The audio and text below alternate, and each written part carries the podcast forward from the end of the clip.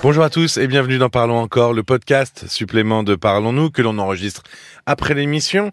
Je suis Paul Delair et pour m'accompagner durant euh, ces minutes, Caroline Dublanche. Bonsoir Caroline. Bonsoir Paul. Chloé avait euh, besoin de parler ce soir. Elle a perdu son mari il y a un an et demi dans un accident. Du jour au lendemain, elle a dû euh, s'occuper seule de ses enfants de 9 et 6 ans. Alors, même si c'est pas facile tous les jours, elle s'efforce de montrer à ses enfants que la vie continue. Oui. Il euh, n'y a, pas d'échelle de la douleur dans le deuil. Il hein. n'y a pas de plus ou, ou, ou moins Non, euh, de souffrance. Mais, mais c'est vrai que perdre son conjoint ou sa conjointe lorsqu'on est jeune, Mm. c'est assez particulier. Mais bien sûr. Euh, parce qu'on on perd pas seulement son compagnon ou sa compagne, on perd aussi euh, euh, son amant, le, le père de ses enfants, euh, les projets que l'on avait de vie. C'est en fait la vie que l'on avait prévue à deux, la vie de couple, qui vole en éclats. Mais c'est presque même l'avenir finalement qui. Mais c'est l'avenir qui, qui est s'en va. Mais oui, Euh, et, c'est une injustice. Donc c'est en cela que ce deuil a aussi un caractère particulier parce que c'est- il est très cruel parce que le compagnon ou la compagne meurt à un âge où il n'est pas normal de mourir. Et, la mort d'un d'un être jeune, euh, c'est- c'est d'une une grande violence. C'est pas dans l'ordre des choses.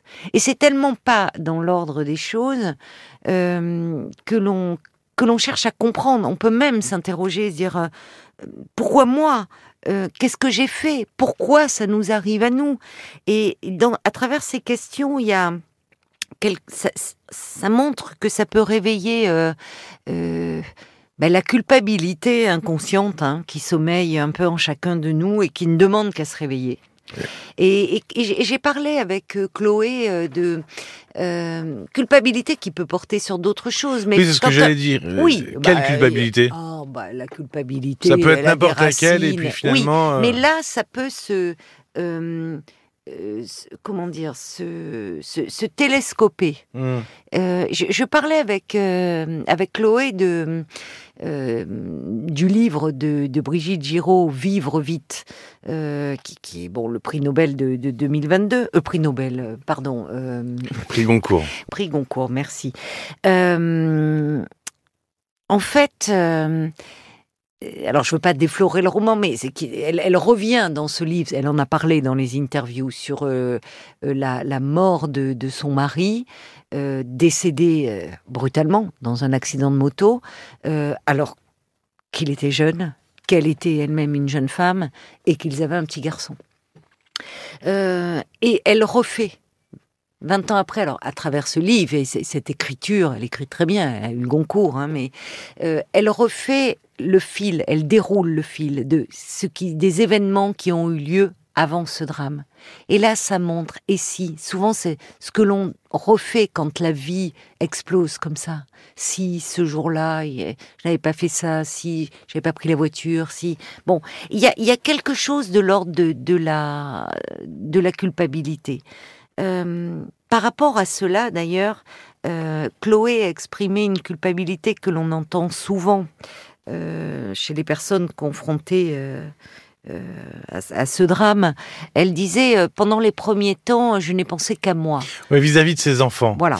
C'est vis-à-vis de ses enfants, justement, la question c'était est-ce qu'il euh, valait mieux cacher sa douleur à ses enfants Oui. ou est-ce qu'on peut s'autoriser de craquer, enfin en tout cas de pleurer devant eux?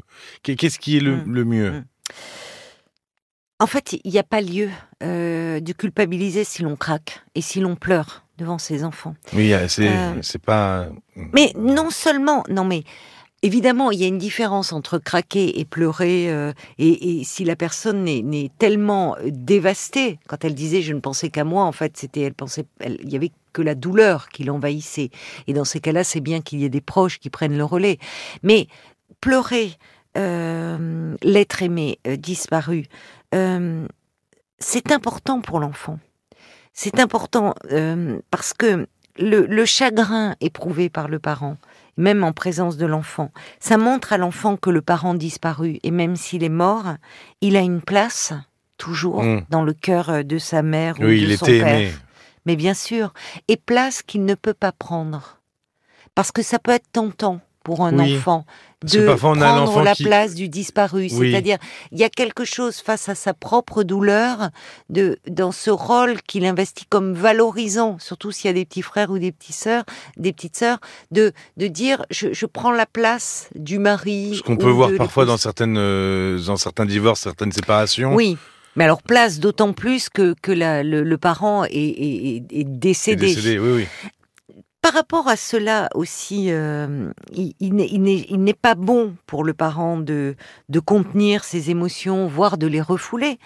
Euh, si l'enfant, à partir du moment où on met des mots, bien sûr, dessus, c'est toujours important de mettre des mots autour de des émotions, autour du chagrin vécu, et de dire euh, que l'on pleure parce que parce qu'on a un immense chagrin, parce qu'on a perdu euh, son amoureux, son amoureuse. euh, eh bien, l'enfant, il comprendra qu'il a le droit, lui aussi, d'éprouver ces émotions-là Oui, finalement, on et donne de les vivre. On Mais donne oui, l'exemple et tu peux, oui, à l'enfant, on Toi aussi, tu as le droit. Toi aussi, tu as le droit d'être triste. Tu as le droit d'être triste. Tu as le droit d'être malheureux. Euh, et, et forcément, pour l'enfant, euh, il y, a, y a plein d'émotions. Enfin, ça serait un, un autre sujet qui vont euh, qui vont émerger, outre le, le chagrin, mais aussi de la peur, de l'angoisse, parce que le décès d'un parent, ben, il oblige l'enfant à, à sortir brutalement de, de cette illusion euh, sécurisante que l'on a quand on est enfant, Oui, ben, que les parents, ils sont immortels. perd une part d'insouciance, quoi. Mais oui, et, euh, et, et ça, c'est c'est important parce que Chloé nous disait à un moment, elle a expliqué à ses enfants euh, que la mort faisait partie de la vie. Mais quand on a 6 et 9 ans, ils étaient même plus petits, ils avaient 4 ans et 6 ans, euh, la mort, est- c'est pas compréhensible à cet âge-là. C'est pas compréhensible. On, on en a parlé euh, de, de- de- du deuil déjà, et que pour avant 9 ans, l'enfant, il a du mal à intégrer cela.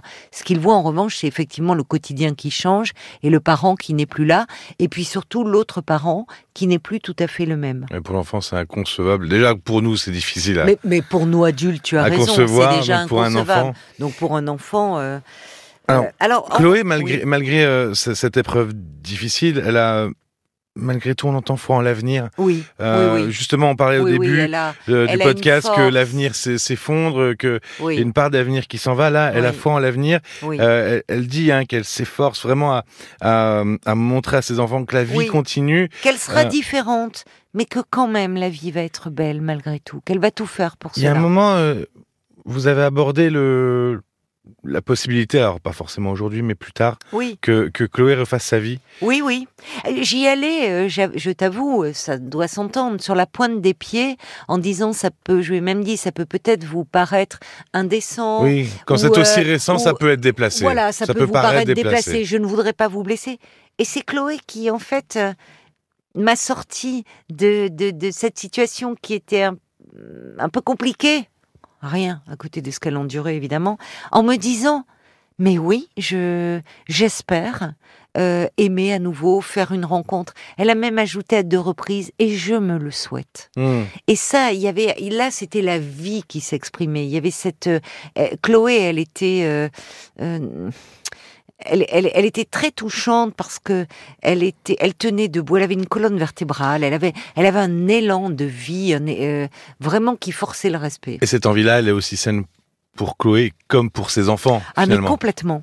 Euh, songer à aimer à nouveau et, et à reformer un couple, c'est une bonne chose pour l'enfant. C'est une bonne chose pour l'enfant parce que parfois, euh, justement, l'enfant peut inconsciemment prendre la place du parent disparu. Et donc, il peut, on voit euh, comme ça des, des, des- comme un couple qui se reformerait euh, dans un soutien moral, mais où au fond, l'enfant n'a plus sa place d'enfant. Hmm. Et il est important que l'enfant reste à cette place d'enfant, même s'il est tentant de, et même euh, de, de vouloir être plus grand de prendre des responsabilités en fait bien trop grandes pour euh, ses pour ses épaules. Et Chloé là aussi elle nous le disait, sa petite fille pouvait répondre parfois euh, en prenant un ton un peu de grande au petit frère qui posait des questions directement de façon assez pragmatique en disant oh, mais enfin qu'est-ce que tu racontes? Et à côté de ça, elle nous disait que toutes les nuits elle venait la rejoindre dans son lit et en disant qu'elle avait besoin de, de l'odeur de sa maman. Oui, cette Et carapace et cette fragilité. mais évidemment, évidemment. Merci beaucoup Caroline. Merci à toi, Paul. Sur l'appli RTL, vous entendrez aussi euh, Sarah qui se demande si elle doit dire à son fils qu'elle a dû faire une PMA pour l'avoir. Et puis euh, Oui. Jérôme et Luc aussi qui ont tous les deux euh, rompu et qui le digèrent pas très bien. N'oubliez pas de vous abonner pour recevoir directement tous les nouveaux épisodes sur votre téléphone. Merci de votre écoute et à très vite. À très vite. Parlons encore. Le podcast.